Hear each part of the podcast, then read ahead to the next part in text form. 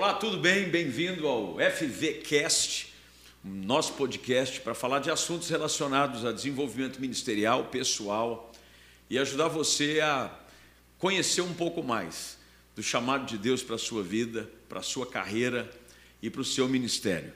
E eu já vou de antemão pedindo para você inscrever-se no canal. Você vai lá, inscreve-se no canal, é muito importante, ative as notificações, porque assim, logo que sair um episódio novo, você vai ser informado imediatamente.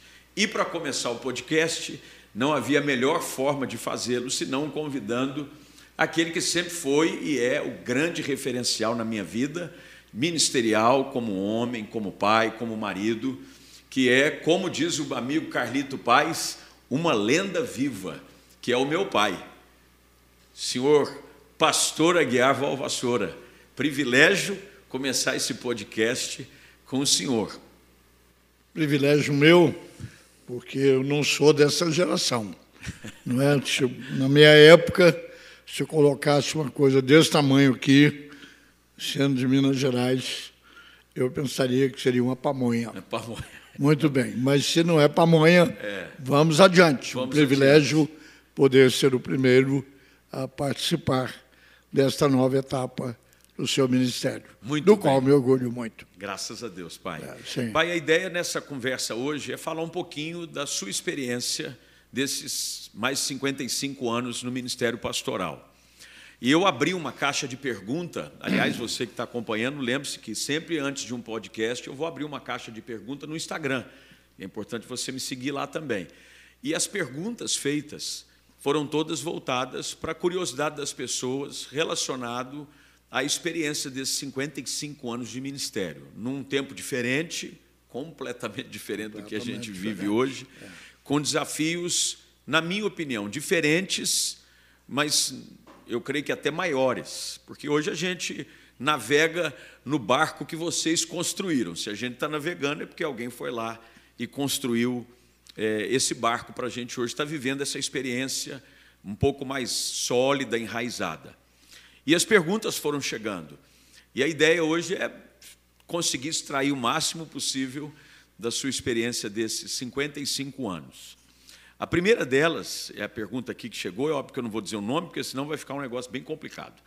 Mas é, a pergunta de um dos nossos ouvintes é: qual foi o maior desafio? Se o senhor pudesse classificar qual o maior desafio que o senhor enfrentou nesses 55 anos de ministério? Como todo começo, absoluta inexperiência. Pela nossa época, cerca de 55 anos atrás, na verdade 60, porque o seminário está incluído, a igreja era uma igreja, uma denominação nova no Brasil, recém-chegada, é, com a cultura totalmente americana, é, os missionários eram como semideuses e a autoridade era radicalmente de cima para baixo. Então, a nós, eu tinha 20 anos, 21 anos, é, só restava obedecer. Portanto, a questão era a inexperiência. Como lidar com uma coisa que você nunca lidou, com pouca informação, pouca literatura, é, regras é, dos líderes quase que ditatoriais, e a gente tinha que começar. E a gente só começa começando.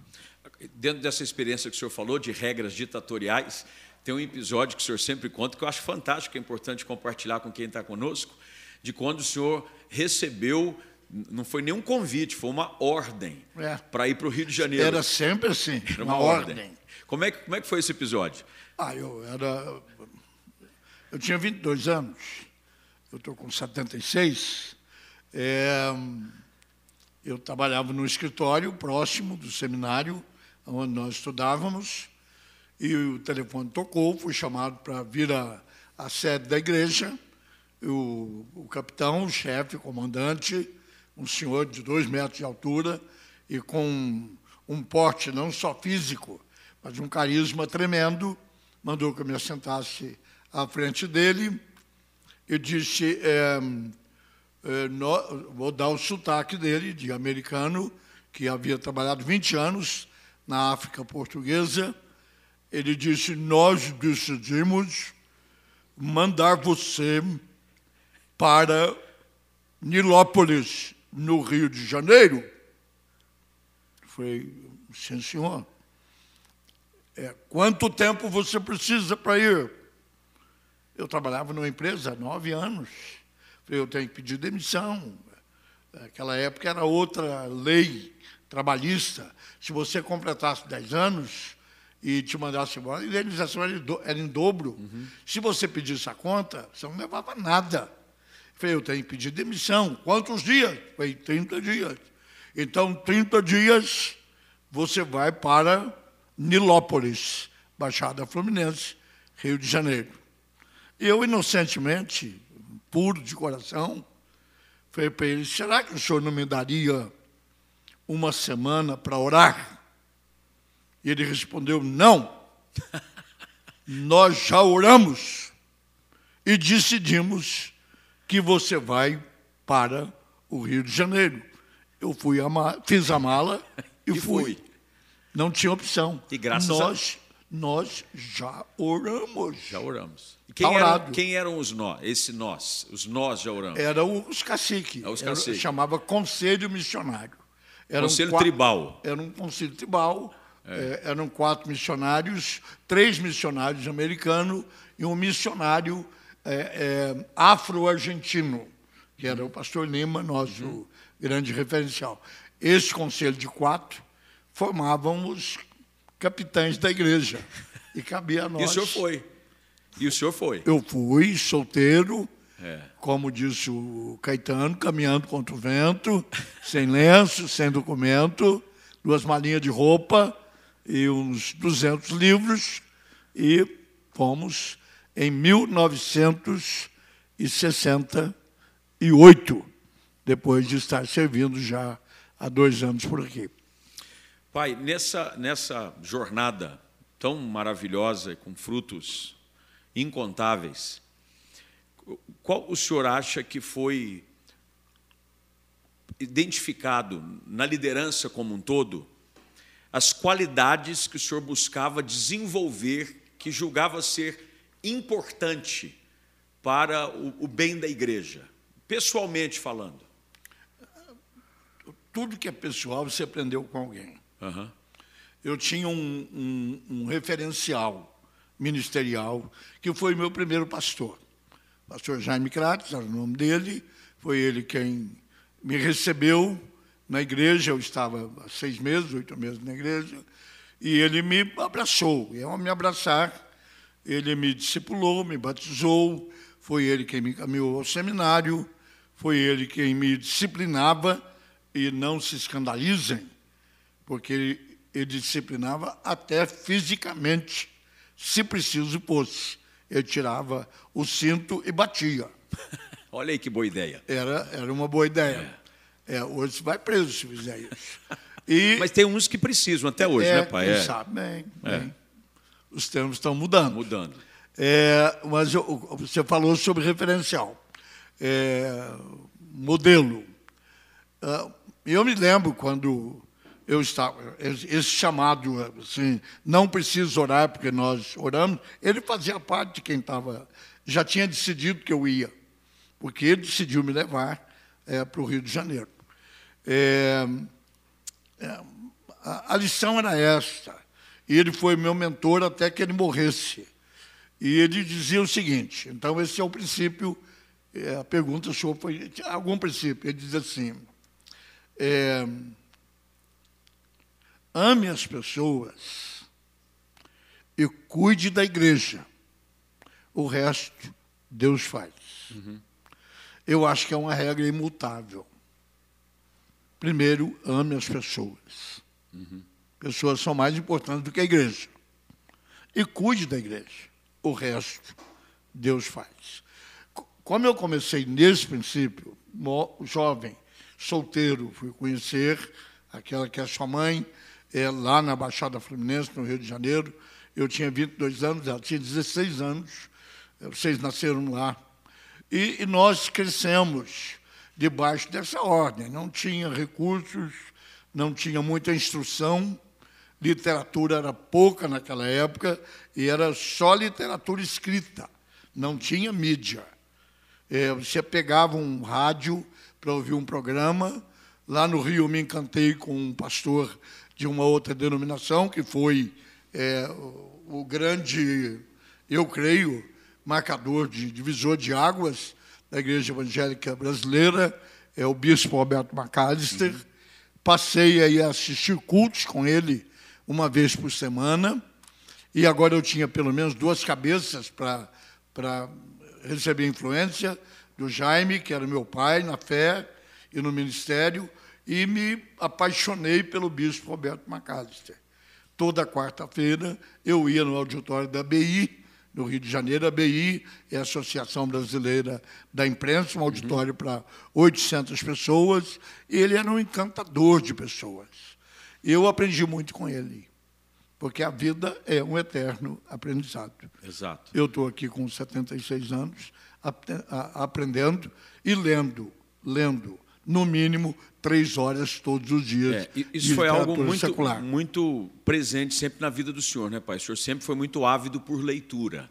Agora, essa avidez por leitura, ela, ela começou por influência de quem? Porque dentro dessa pergunta que eu faço, mandaram uma pergunta aqui dizendo: um, um líder, ele nasce líder ou é possível ser desenvolvido? Um líder ele é nato ou ele pode ser desenvolvido?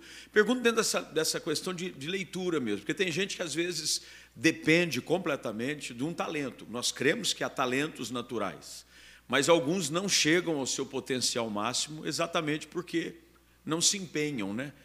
Como é que o senhor entende isso? Essa importância da leitura, de aprender, de, de adquirir conhecimento? A vida, a vida, é uma escola, não tem outra. É, eu tenho que voltar ao passado. Uhum. Eu, quando eu terminei o curso primário lá em Minas Gerais, na cidade onde eu vim, para Campinas, eu tinha 11 anos, 12 anos, eu fui trabalhar como doméstico na casa de um engenheiro da fábrica de cimento Itaú. Uhum que é a cidade da nossa origem, Itaú de Minas. Ele e mais três pessoas, esse, ele é o dono da casa, chamava doutor Newton Siqueira Meirelles. Todo mundo sabe que a família Siqueira Meirelles é uma das donas do grande conglomerado que é o Grupo Itaú, o Banco Itaú. É, como ele recebia o, o Estado de São Paulo, ele chegava, o jornal chegava dois dias depois. O jornal de hoje chegava depois da manhã. Ele lia dois, três dias e mandava eu arquivar o jornal. Tinha um salão e eu arquivava. E eu gostava de esporte, então eu ia para a página de esporte, lia as notícias do futebol de São Paulo, do Brasil. Depois, como todo menino curioso, eu lia a sessão de crimes, quem matou quem, quem roubou quem, é, tem, mas tomei gosto por ler. Ou seja, comecei a ler o Estadão, o Estado de São Paulo, toda semana. E tomei gosto por leitura. Uhum. Isso veio comigo já quando eu vim para Campinas, com 15 anos. Eu já gostava de ler. Eu e, sempre gostei e, de ler. E por conta disso, o senhor acredita que a liderança é algo que pode ser desenvolvido? Ou tem gente que nasce, tem gente que nem tentando consegue. Tem gente que nem tentando consegue, mas quem é já nasce pronto. É, é como sapato bom. A graxa não melhora ele, mas a graxa dá mais brilho para ele. Boa. Literatura é a graxa do sapato. Quem não lê está atrasado. É. E não pode ler só literatura religiosa tem que ler literatura secular. O senhor é um apaixonado por biografias, né? É, a gente sabe que é o senhor meu lê. hobby. É, o senhor lê tudo que sai de biografia, é, a gente está é sempre hobby. antenado, é um hobby. É, mas eu leio outras coisas mais. Acabei uhum. de ler um livro que seu meio primo trouxe do Rio de Janeiro há umas quatro semanas atrás, Os Bastidores do Supremo Tribunal Federal. Depois que você deu os bastidores do Supremo Tribunal Federal, você não acredita em nada do que acontece lá dentro. Mas tem que ler. Tem que ler. Você tem que ler. Leitura é, é fundamental. Pai, qual o conselho que o pastor Aguiar de hoje daria para o pastor Aguiar no início do seu ministério? Se o senhor pudesse hoje falar consigo mesmo 50 anos atrás. Eu não mudaria muita coisa, não. Uma delas, eu sempre fui submisso à liderança. Uhum. Quando eles disseram vá para o Rio de Janeiro, seis anos depois, eu estava construindo a igreja do Rio de Janeiro, colocando a laje, a primeira laje, num templo que, para aquela ocasião, era muito grande, um templo para 500 pessoas, é, que nós havíamos construído com as nossas próprias mãos. Agora, eu já estava casado, é, vocês, vocês e seu irmão já haviam nascido, e uma tarde chega o cacique da época, que era o Bob Collins, uhum. nosso querido Collins. É. Eu estou lá em cima da laje, virando concreto, com carrinho de mão, no balde. Ele disse: preciso falar com o irmão. E eu parei, fui para um canto, nos assentamos. Ele disse: estamos precisando de você em Belo Horizonte. Nossa igreja era o melhor templo que nós tínhamos, 700 lugares. Tinha sido inaugurado em 1964, agora era 1973. Ele disse: se não houver um milagre, vamos vender o templo para a Igreja Adventista do sétimo dia. E a nossa única esperança é você. E, de novo, eles não precisaram orar para me mandar. Eu mesmo disse, bem, se arrumar alguém para pôr no meu lugar aqui, vamos para Belo Horizonte. E, de novo, eu obedeci. Eu acho, eu acho, continuo pensando o seguinte, ministério tem que ser guiado de cima para baixo, não de baixo para cima. Uhum. O que eu fiz no passado, eu faria de novo hoje. Eu iria para onde a igreja me mandasse. Uhum. É, dentro dessa, dessa visão, pai, de, de obediência, de submissão, como é que consegue encontrar equilíbrio para a vida ministerial, pessoal e familiar? Porque quando o senhor foi para Nilópolis, o senhor estava sozinho. Aí, de repente, o senhor está indo de, de, de Nilópolis para Belo Horizonte, mas agora tem a família para levar. Estava eu, a mamãe e o Cláudio. Como é que o senhor encontrou esse equilíbrio ou a coisa foi indo assim meio que naturalmente? Não tem muita explicação. Obediência é obediência. Nós entendíamos que os missionários eram os líderes da igreja. Uhum. E quando ele diz assim, como vai acontecer mais tarde, quando eu venho para Campinas? O argumento era o mesmo a igreja precisa de você. Nós, sua mãe era uma menina de 20 anos, 21 anos. Eu era um rapaz de 26, 27 anos. Era ir, não tinha outra coisa. Não tinha garantia de salário, não tinha garantia de conforto, não tinha segurança nenhuma. Tanto que nós moramos na garagem do missionário que morava em Belo Horizonte, nos acolheu, porque a nossa mobília não chegou em dois meses, nós moramos dois meses numa garagem uhum. da casa do missionário, os quatro, com colchãozinho no chão, esperando o apartamento ser é, liberado e a mobília chegar não mudou nada. Eu, eu diria que obediência é obediência. Uhum. Se há uma sincronia na obediência de Deus, é chamado é de Deus. Uma vez chamado, chamado. Deus não rechama, uhum. ele chama uma vez só. E o seu serviço é prestado à igreja. A igreja é um instrumento através do qual você cumpre o seu chamado. Uhum. Na nossa época era assim, pastor. Uhum. Não tem conversa. Quem mandava era a igreja. Ponto final. O senhor acredita que isso produziu é, resultados tão expressivos? Foi, foi responsável ou corresponsável para produzir resultados tão expressivos no ministério, não só do senhor, mas de contemporâneos do senhor? Porque isso percebe-se que é, essa geração dos chamados pioneiros nativos, né? eles, eles desbravaram o campo e conseguiram deixar marcas, na minha concepção pelo menos, muito grandes, né? de conquista de espaço, de porque não havia nada, né? havia o início de uma igreja muito pequena, principalmente dentro do contexto da Igreja do Nazareno, que chegou em 1958 no Brasil, e o Senhor logo em seguida chegou. Não, ela chegou em 58, mas só começou em 60. É.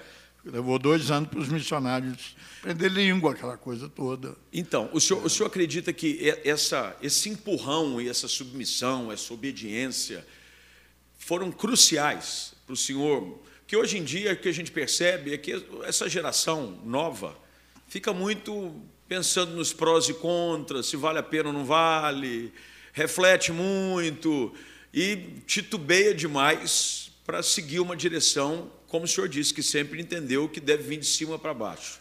Não, os, os tempos mudaram também. Uhum. Naquela época havia uma coisa chamada paixão. Estava todo mundo apaixonado. Os missionários apaixonados por um campo novo, e nós, filhos dos missionários, apaixonados mais por eles do que é. por Jesus. A gente gostava tanto deles que a gente queria ficar com eles. Uhum. E a coisa acontecia é, desta forma. Não tinha dinheiro. Quantas vezes, pastoreando lá em Belo Horizonte, só três, quatro anos depois a igreja floresceu, três, quatro anos, eu tinha que correr atrás do pão. Eu fui lecionário em três, eu tenho um monte de pastor hoje, estrela, que foram meus alunos. Um deles é o Jorge Linhares. Uhum. Jorge Linhares, eu lecionava no instituto chamado Instituto Bíblico Limeira, é, Mineiro. O Jorge era um rato de, de primeira cadeira, e ele dizia assim: meu maior sonho é pregar igual a você. Uhum. Jorge dizia isso. Foi Jorge Linhares, uma estrela uhum. é, nacional, um dos entre os dez bambambãs, o Jorge está. O que, que fazia isso? Paixão. Você era apaixonado pela igreja, você era apaixonado pelo trabalho, você era apaixonado, claro, por Deus, pela Bíblia, é, é, era a, a, a essência da, da paixão, mas havia paixão também pelo trabalho que você estava fazendo. Deus chegava no fim do mês, o tesoureiro dizia, pastor, não tem dinheiro para o seu salário. E a conta de luz é o seguinte: ou paga a igreja ou paga a sua. Se pagar a sua, corta da igreja. Se pagar da igreja, corta a sua. De quem cortava? A do pastor. Uhum. E você botava a vela na casa, fica parecendo uma casa, é, uma capela da igreja católica. É. É ou não é? É verdade. Mas era a época, é a questão do pioneirismo. Uhum. Eu não estou dizendo que se faz assim atualmente mas que falta paixão hoje, falta. É. É. O senhor acredita que essa é uma das maiores carências hoje da liderança evangélica no Brasil, dessa, dessa nova safra? É falta de paixão? É basicamente falta de paixão. É. Independente de denominação. Sim. Entendeu? Falta de paixão. Nós somos movidos por paixão. Uhum. Você tem que amar a igreja, você tem que amar as almas, você tem que amar o seu ministério, você tem que amar. É, hoje nós temos os conceitos inversos: primeiro Deus, depois a família, depois a igreja.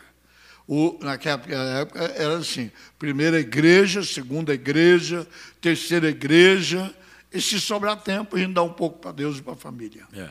Era outra Isso geração. era muito característico, né? Porque o senhor não... Característico dos pioneiros. Isso. É. Era muito característico, porque é. o senhor tinha época que saía para acampamentos e tinha que emendar um atrás do outro. Um mês fora de casa. Um mês fora de casa. É. Eu não deixava dinheiro para a esposa nem para uma semana. É.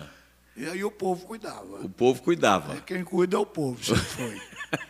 o povo cuida. O, povo e aí cuida. chegava uma necessidade, aparecia lá um saco ah, de arroz. Aparecia uma vizinha que falava para outra vizinha, e daqui um pouco tudo estava em ordem. Estava tudo resolvido. É, mas eu não estou dizendo que tem que ser assim, não. Não. Mas, mas é uma experiência. Ser, mas é uma experiência.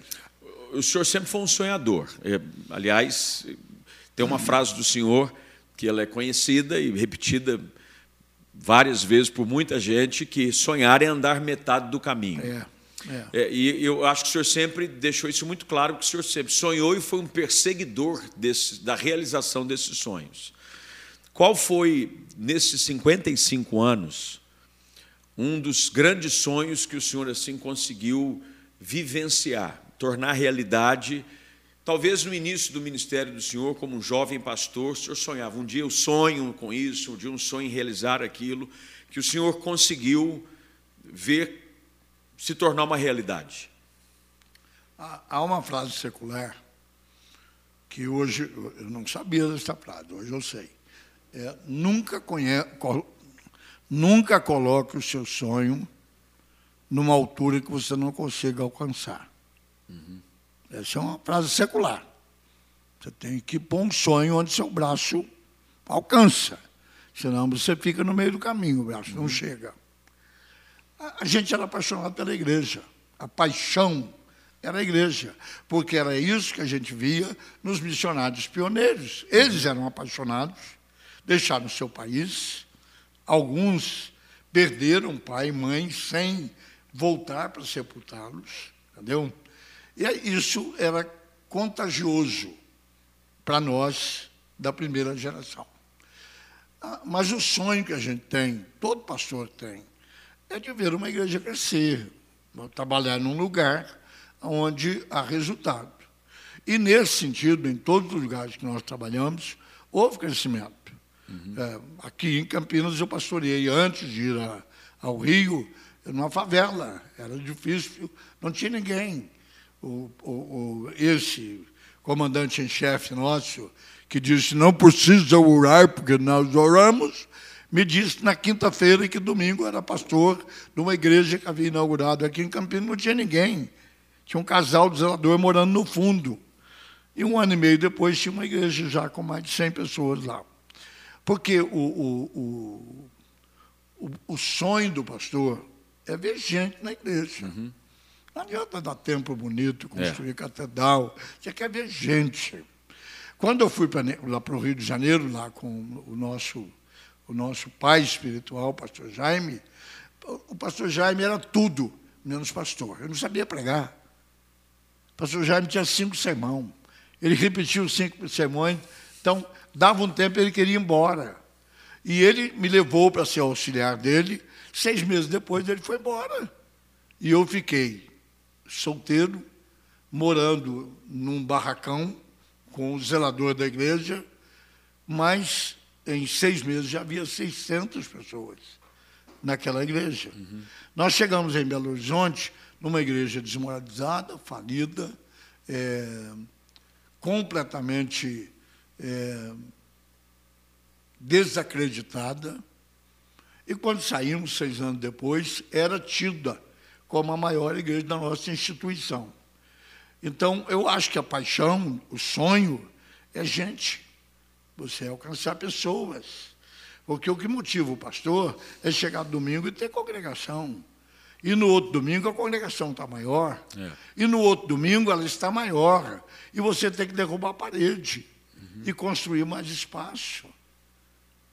Eu acho que é aí que está o sonho. Uhum. O sonho é você ver pessoas serem alcançadas.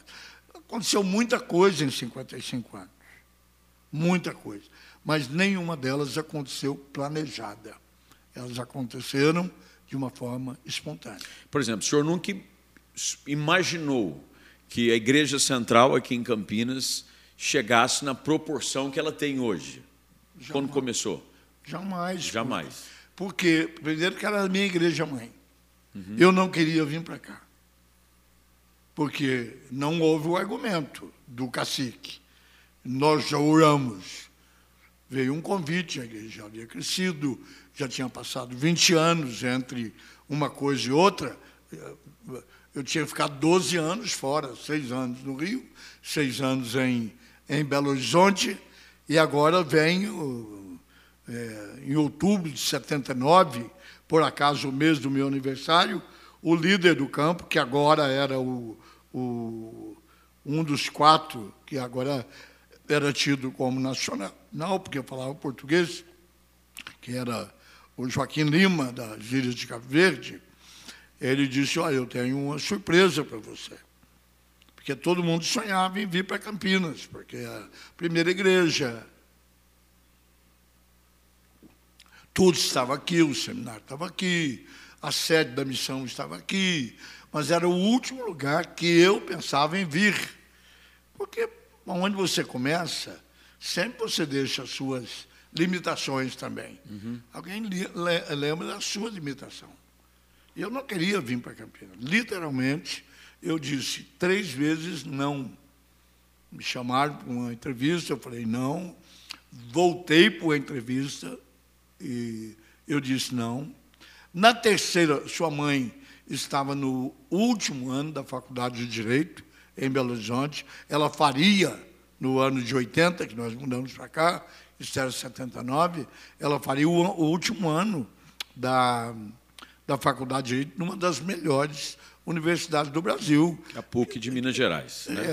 É, ela é chamada Fundação Dom Cabral. Uhum. Depois da, da, da Universidade de São Paulo, do Largo de São Francisco, é a maior universidade de direito do Brasil, uhum. na época. Não sei se a outra agora. Ela tinha uma turma que ela tinha estudado junto durante quatro anos. Se alguém tinha que renunciar para essa vinda para Campinas, era ela. Porque eu ia mudar de igreja para igreja. Pastor, três semanas ele é, já está no púlpito, tem gente, ele grita e vai embora. Uhum. Mas é, eu tive que tomar uma decisão. E essa foi a lição mais difícil da minha vida. Primeiro, porque eu não queria vir para Campinas. Eu não tinha sonho de voltar para Campinas. Aliás, eu pensei que eu tinha encontrado a terra prometida quando nós mudamos para Belo Horizonte, sou mineiro, morar na capital. Eu não queria sair de lá nunca mais.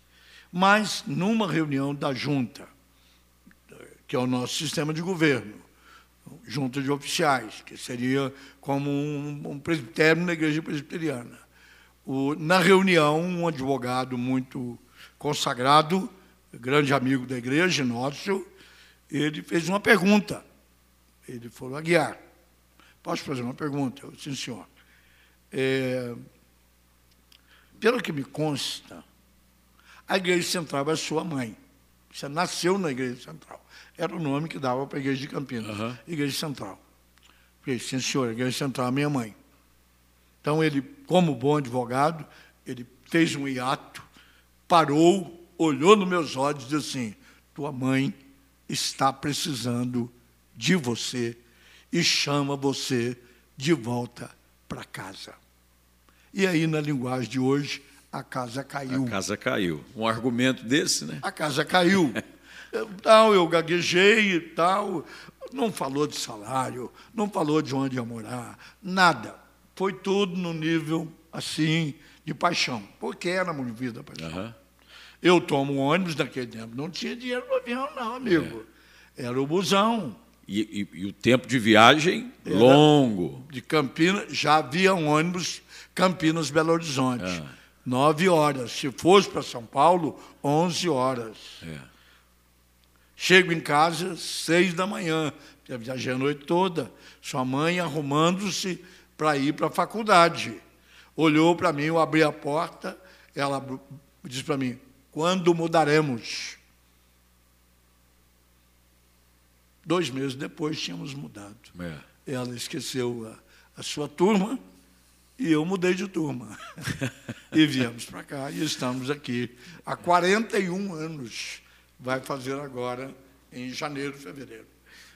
Pai, durante esses 55 anos, o senhor teve a oportunidade de ter muita gente trabalhando com o senhor, hoje pastores que desenvolvem um ministério maravilhoso dentro da denominação, tiveram a oportunidade de caminhar, serem formados pela influência do ministério do senhor. É, o senhor já conseguiu trabalhar isso na, na sua mente, pensando qual é a característica que eu busco em alguém ou encontro em alguém que será um líder influente, um bom pastor, ou é algo, sei lá, natural do Senhor, que você olha e fala, não sei, eu gostei desse menino e eu estou achando que ele vai dar alguma coisa. Eu acho que eu gostei desse menino e eu acho que ele vai dar alguma é, eu coisa. Eu sei disso. Quebrei é. a cara pra caramba. É. Mas não me arrependo. É. Não me arrependo. Ainda ontem eu estava lendo na, na, na, internet, no que eu sei ler de internet, porque eu sou completamente analfabeto nisso, mas um cara dando 30 lições que você não deve deixar de praticar.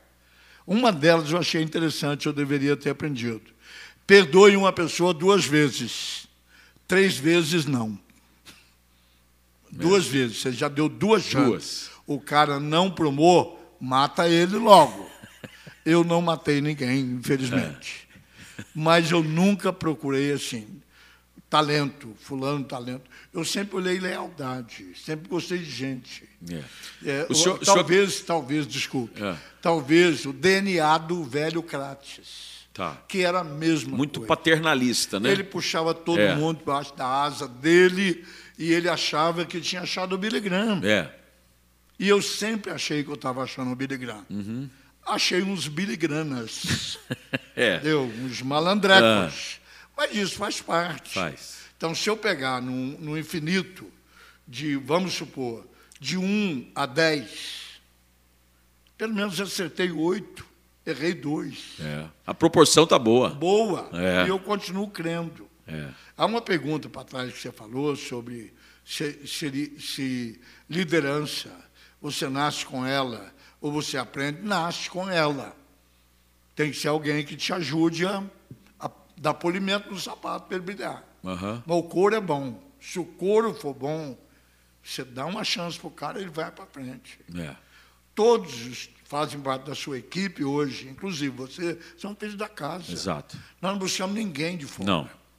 Eu nunca fui buscar um pastor roubado de uma outra denominação ou de outra igreja do Nazareno. Uhum. Todos são filhos da própria igreja. É, talvez esta tenha sido a minha virtude, se há virtude nisso. Uhum. Foi de ver o melhor, mesmo quando o cara não era lá essas coisas. Pai, eu Mas lembro... é dando prática, é dando oportunidade, que o carro na descida tem que ser empurrado. Ô, pai, eu me lembro de um, de um episódio que a mamãe conta, de que uma vez lá em Belo Horizonte, o senhor também se encantou com um camarada que chegou na igreja que dizia-se ser cego. E o senhor levou ele para casa. Conta, conta, um pouquinho dessa experiência. Eu acho ela fantástica. Ah, sua mãe é muito fantasiosa.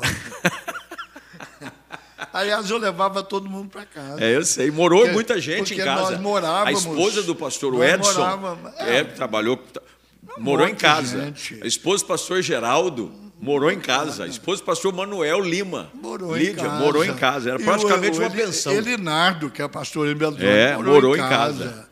E o teu grande amigo lá, é. o Xavier, Exato. que veio da Nicarágua. Nicarágua. Porco é. que só. Ele morou Era meu casa. ídolo quando criança. Mas é coisa de mineiro. É. Isso aí já é coisa de mineiro, não é? é? Não tem muito mistério nisso, não. A gente sempre teve o coração aberto. Mas esse episódio que o cego foi para casa? Não, o cego, ele chegou num culto. Era um culto, o culto nosso era quarta-feira, não era quinta. Ele chegou com um violino na mão, dizendo que era um nazareno da Hungria. Ele era um húngaro, entendeu? Cego, não tinha onde dormir. Eh, tocou um hino, ele tocou um hino. Oxa! Tocou um hino no violino, eu fiquei encantado com ele. Uhum. É, terminou o culto, eu perguntei para ele para onde ir. Ele falou: não, não tem para onde ir. falei: vamos para casa, vamos para casa. Vocês dois em casa, você e Cláudio, sua mãe, sua mãe carioca, esperta, é, pôs comida, eu não notei nada. Mas ela disse que durante a refeição ele não errou uma vez tirando a comida da. Uhum. Ela falou: esse cara não é cego coisa nenhuma. e aí ela me chamou no quarto e disse assim: você tira esse homem de dentro de casa imediatamente. Ele não é cego. E aí eu não tinha carro. Eu fui pastor muitos anos sem carro. Vim ter carro aqui em Campinas. É. Andei a pé. Um par de sapatos só. Uma vez eu ajoelhei no altar, na plataforma, com os pés para a congregação. Quando terminei de orar, a igreja estava chorando. Eu pensei que foi minha oração que foi forte. Não, o pessoal estava chorando porque eu estava com dois buracos na sola do sapato, de uns 10 centímetros cada buraco. E, claro que domingo eu ganhei um sapato de presente porque ficaram com dó do pastor. A verdade é que o cego não era cego. E a tua mãe botou ele para fora e eu junto. e eu fui procurar uma pensão para ele. É. No outro dia, a notícia era falso cego assalta o, a pensão onde ele estava morando. Olha só. Dizer, seria a nossa casa que seria assaltada pelo falso cego. Falso cego. É. Pai, se o senhor pudesse definir qual é a base de um ministério bem-sucedido, dentro da sua visão e da experiência, disse, olha, acho que isso aqui deve ser a base. Um ministério bem-sucedido deve ser construído sobre essa base.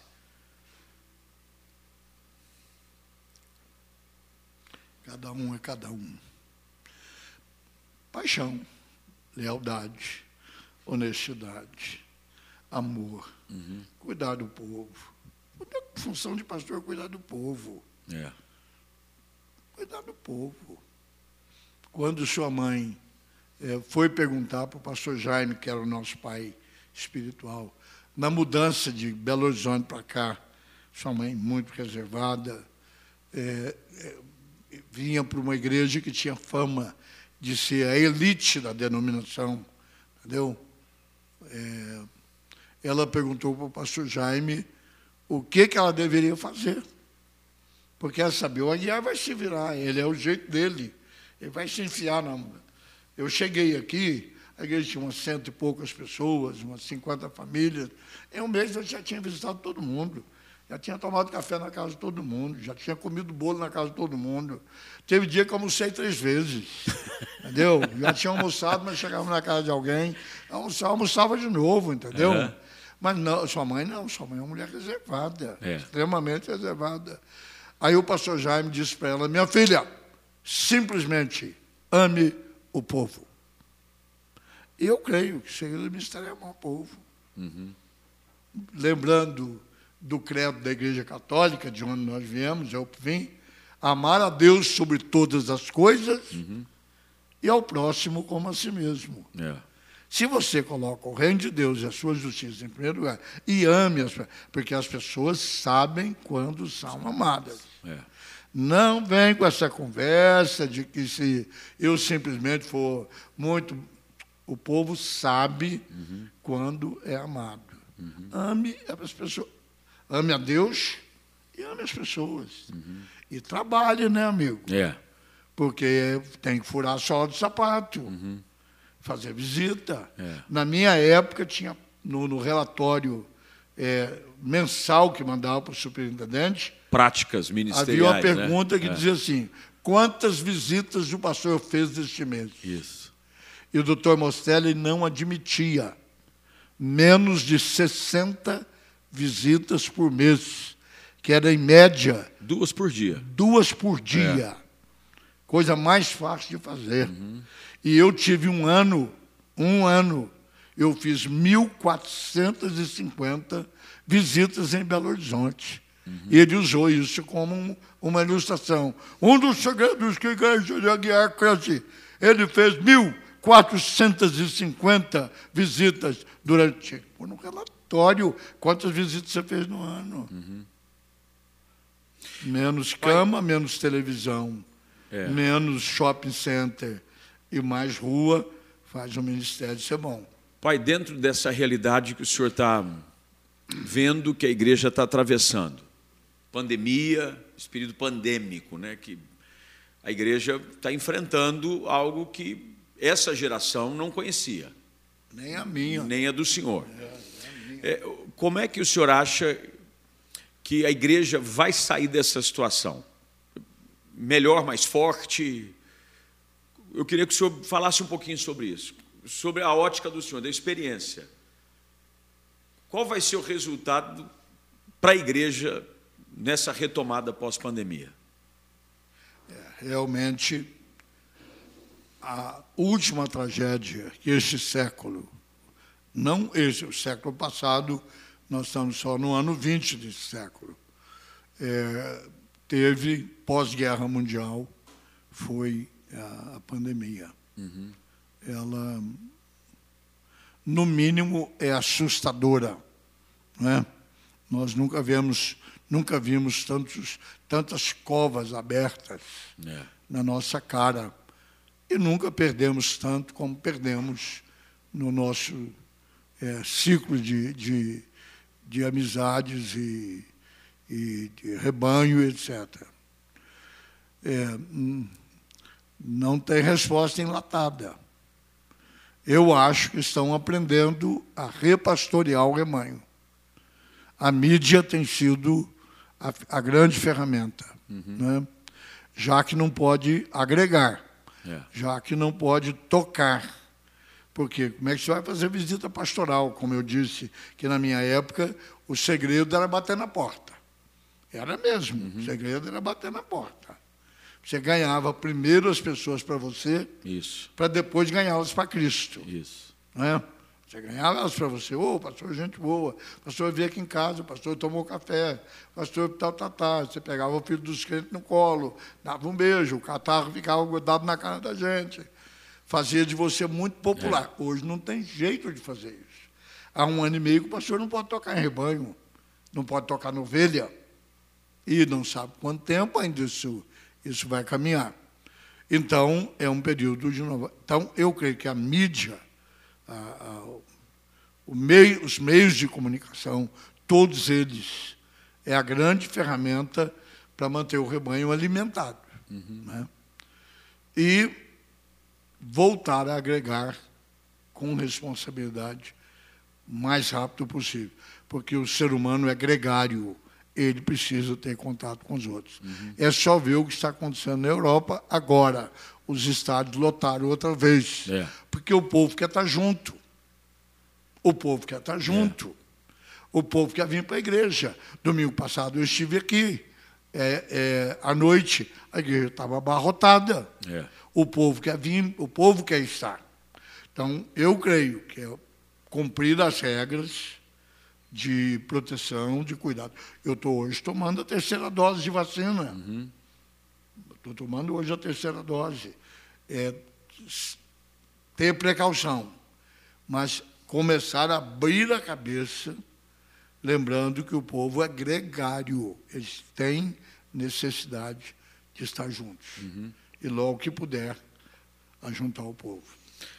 Gente... Eu, eu não poderia dar um conselho ah. numa, numa situação que eu não estou fazendo parte da solução dela. Uhum. Não tenho o que dizer. Eu só estou achando horrível ter que ficar isolado de é. todo mundo, como nós temos estado até é agora. É muito difícil.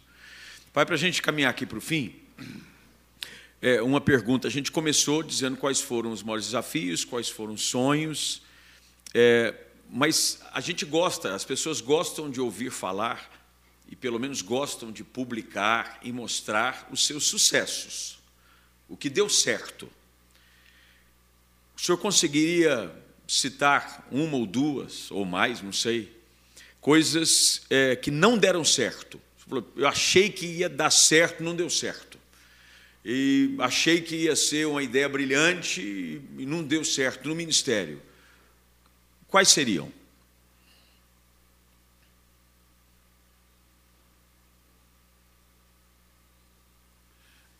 É, é uma resposta fácil e difícil. Uhum. Porque a gente sabe onde não deu certo. A gente não sabe por, por que não deu certo.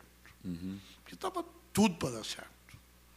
Eu, eu fui, e eu ainda sou na alma, eu sou um. Eu não posso ver um terreno vazio, já penso numa igreja. Uhum. Eu não posso ver um barracão abandonado. Eu acho que é, tem que comprar e dar uma reformada nele e começar uma igreja. Mas nem tudo deu certo. Uhum. Entendeu? É, nós, nós, que eu digo Igreja Central, é, é, tivemos sonhos que eles não criaram asas. Por exemplo, nós fomos a primeira igreja evangélica da cidade a comprar um cinema. Uhum. 1985. Bairro de classe boa era misturado industrial com residencial, mas em 85 nós compramos um cinema que assentava 1.200 pessoas. É. E compramos ele totalmente mobiliado. Era um luxo. Uhum. E nós compramos, porque não cabia gente na igreja central, isso era 1985, nós tínhamos pensado em 80. já estava tendo três cultos por domingo, o templo era pequenininho, tanto que nós vamos sair do templo onde estávamos, quatro anos na frente, em 89, nós é, vamos para onde estamos hoje. E você já está planejando reforma nesse templo, porque ele já está pequeno. Uhum. Nós saímos de 300 lugares para 3 mil lugares. É. E está pequeno de novo. Mas quando compramos o cinema, eu achei que nós íamos na linguagem é, da comunicação, a igreja ia bombar. Entendeu? Um cinema bonito, lindo, 1.200 lugares. E lá se vão é, quase 40 anos, 35 é. anos. E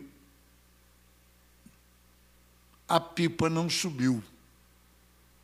Entendeu? Uhum fizemos várias tentativas, cortamos o tempo no meio, de 1.200 lugares para 500, 600, e não temos hoje resposta. Nem tudo que na sua cabeça vai dar certo, vai dar certo. Uhum. Entendeu? Essa é uma das coisas que eu posso dizer. E eu não transfiro o, o não dar certo para ninguém. Para ninguém. Não, você não pode transferir é, o sonho foi meu, a ideia foi minha. Não deu certo, eu não dei certo. Uhum. Entendeu? Até hoje é uma igreja inexpressiva, uhum. pelo tempo que ela já tem 35 anos e, e não ter atingido o objetivo. Não tem resposta para essas coisas. É como está nas minhas origens, e eu estou praticando agora eu, eu comprei, o ano passado, 1.200 mudas de uva de uma universidade, para uhum. não, plantar. 200 pés morreram. Mil sobreviveram, 200 morreram. Por que morreram? Não sei. A terra era a mesma. A muda veio de boa procedência, mas 200 morreram. Uhum. Então, o fracasso é muito difícil de ser, de ser qualificado. Olha, fracassou por quê? Obreiro ruim? Não, obreiro bom. Lugar ruim? Não, lugar bom. É, o, o, templo, o auditório ruim? Não, bom. Era o melhor que uhum. tinha. Perto da igreja mãe, ele, ele, nós assentávamos 300 pessoas. Esse auditório, ele assentava 1.200 pessoas. Então, o que, que eu pensei? Pronto, daqui um pouco é, tem 10 mil. Uhum. E nós não tivemos a, a resposta. Então, o fracasso, você não tem jeito de explicar para cá. Eu falhei muitas coisas, uhum. não deu certo muitas coisas.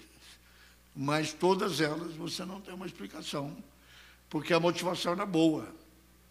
Mas nem toda terra boa dá fruto bom. É.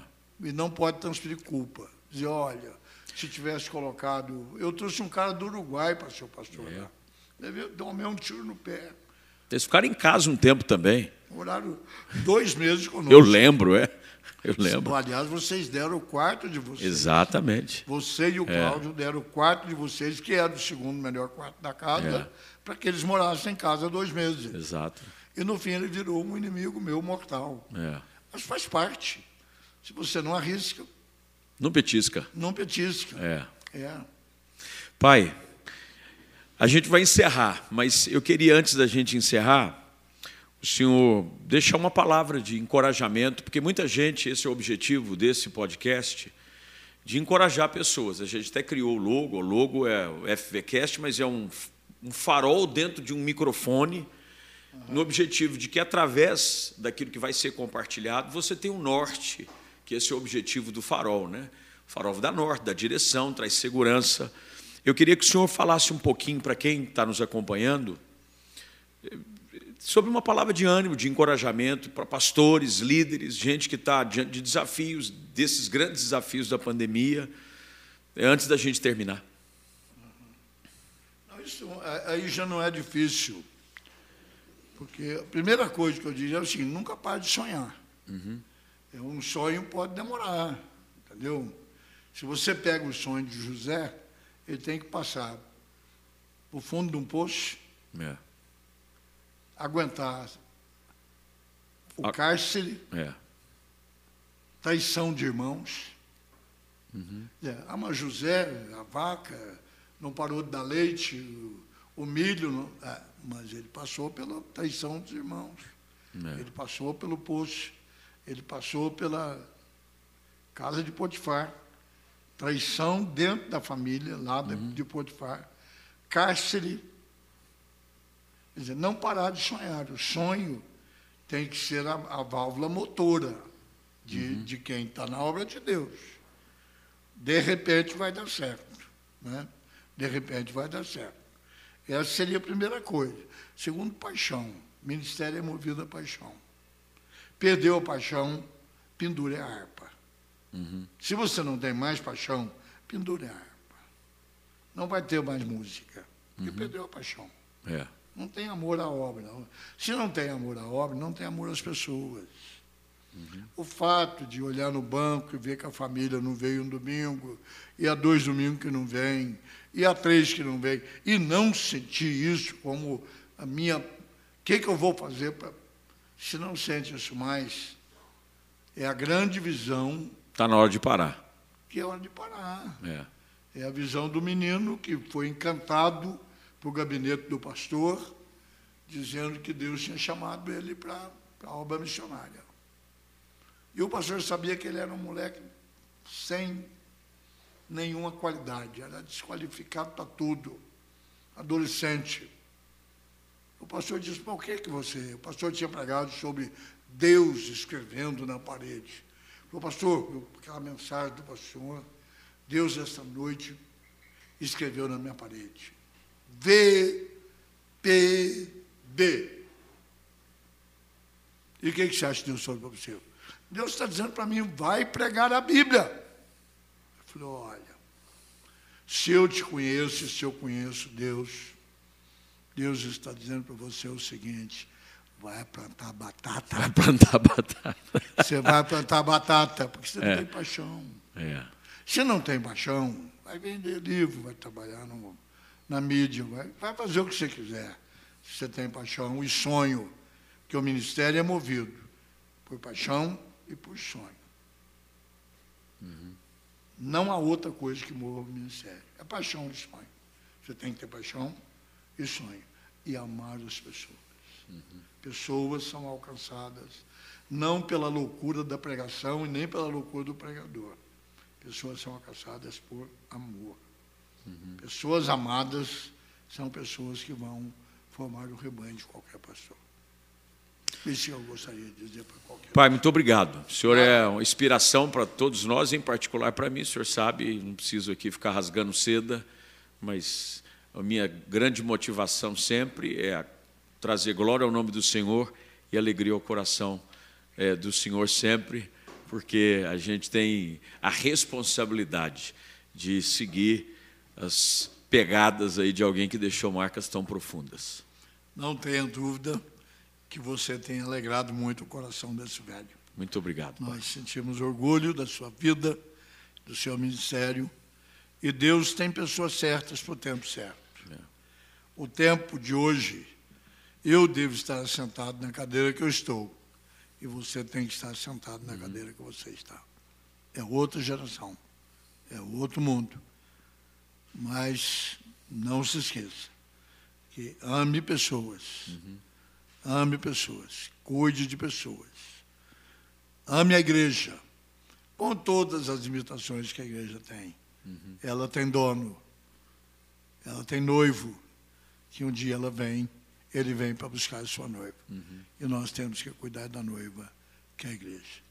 Para frente. Para frente. Para frente. Para frente. Muito bem. Pessoal, a gente vai ficando por aqui, mas olha só, não se esqueça, você me ajuda, pega esse podcast, pega, compartilha com alguém. E antes de você terminar, não se esqueça mais uma vez de inscrever-se no canal, ativar as notificações. Toda semana tem podcast novo para abençoar o seu coração. Abração.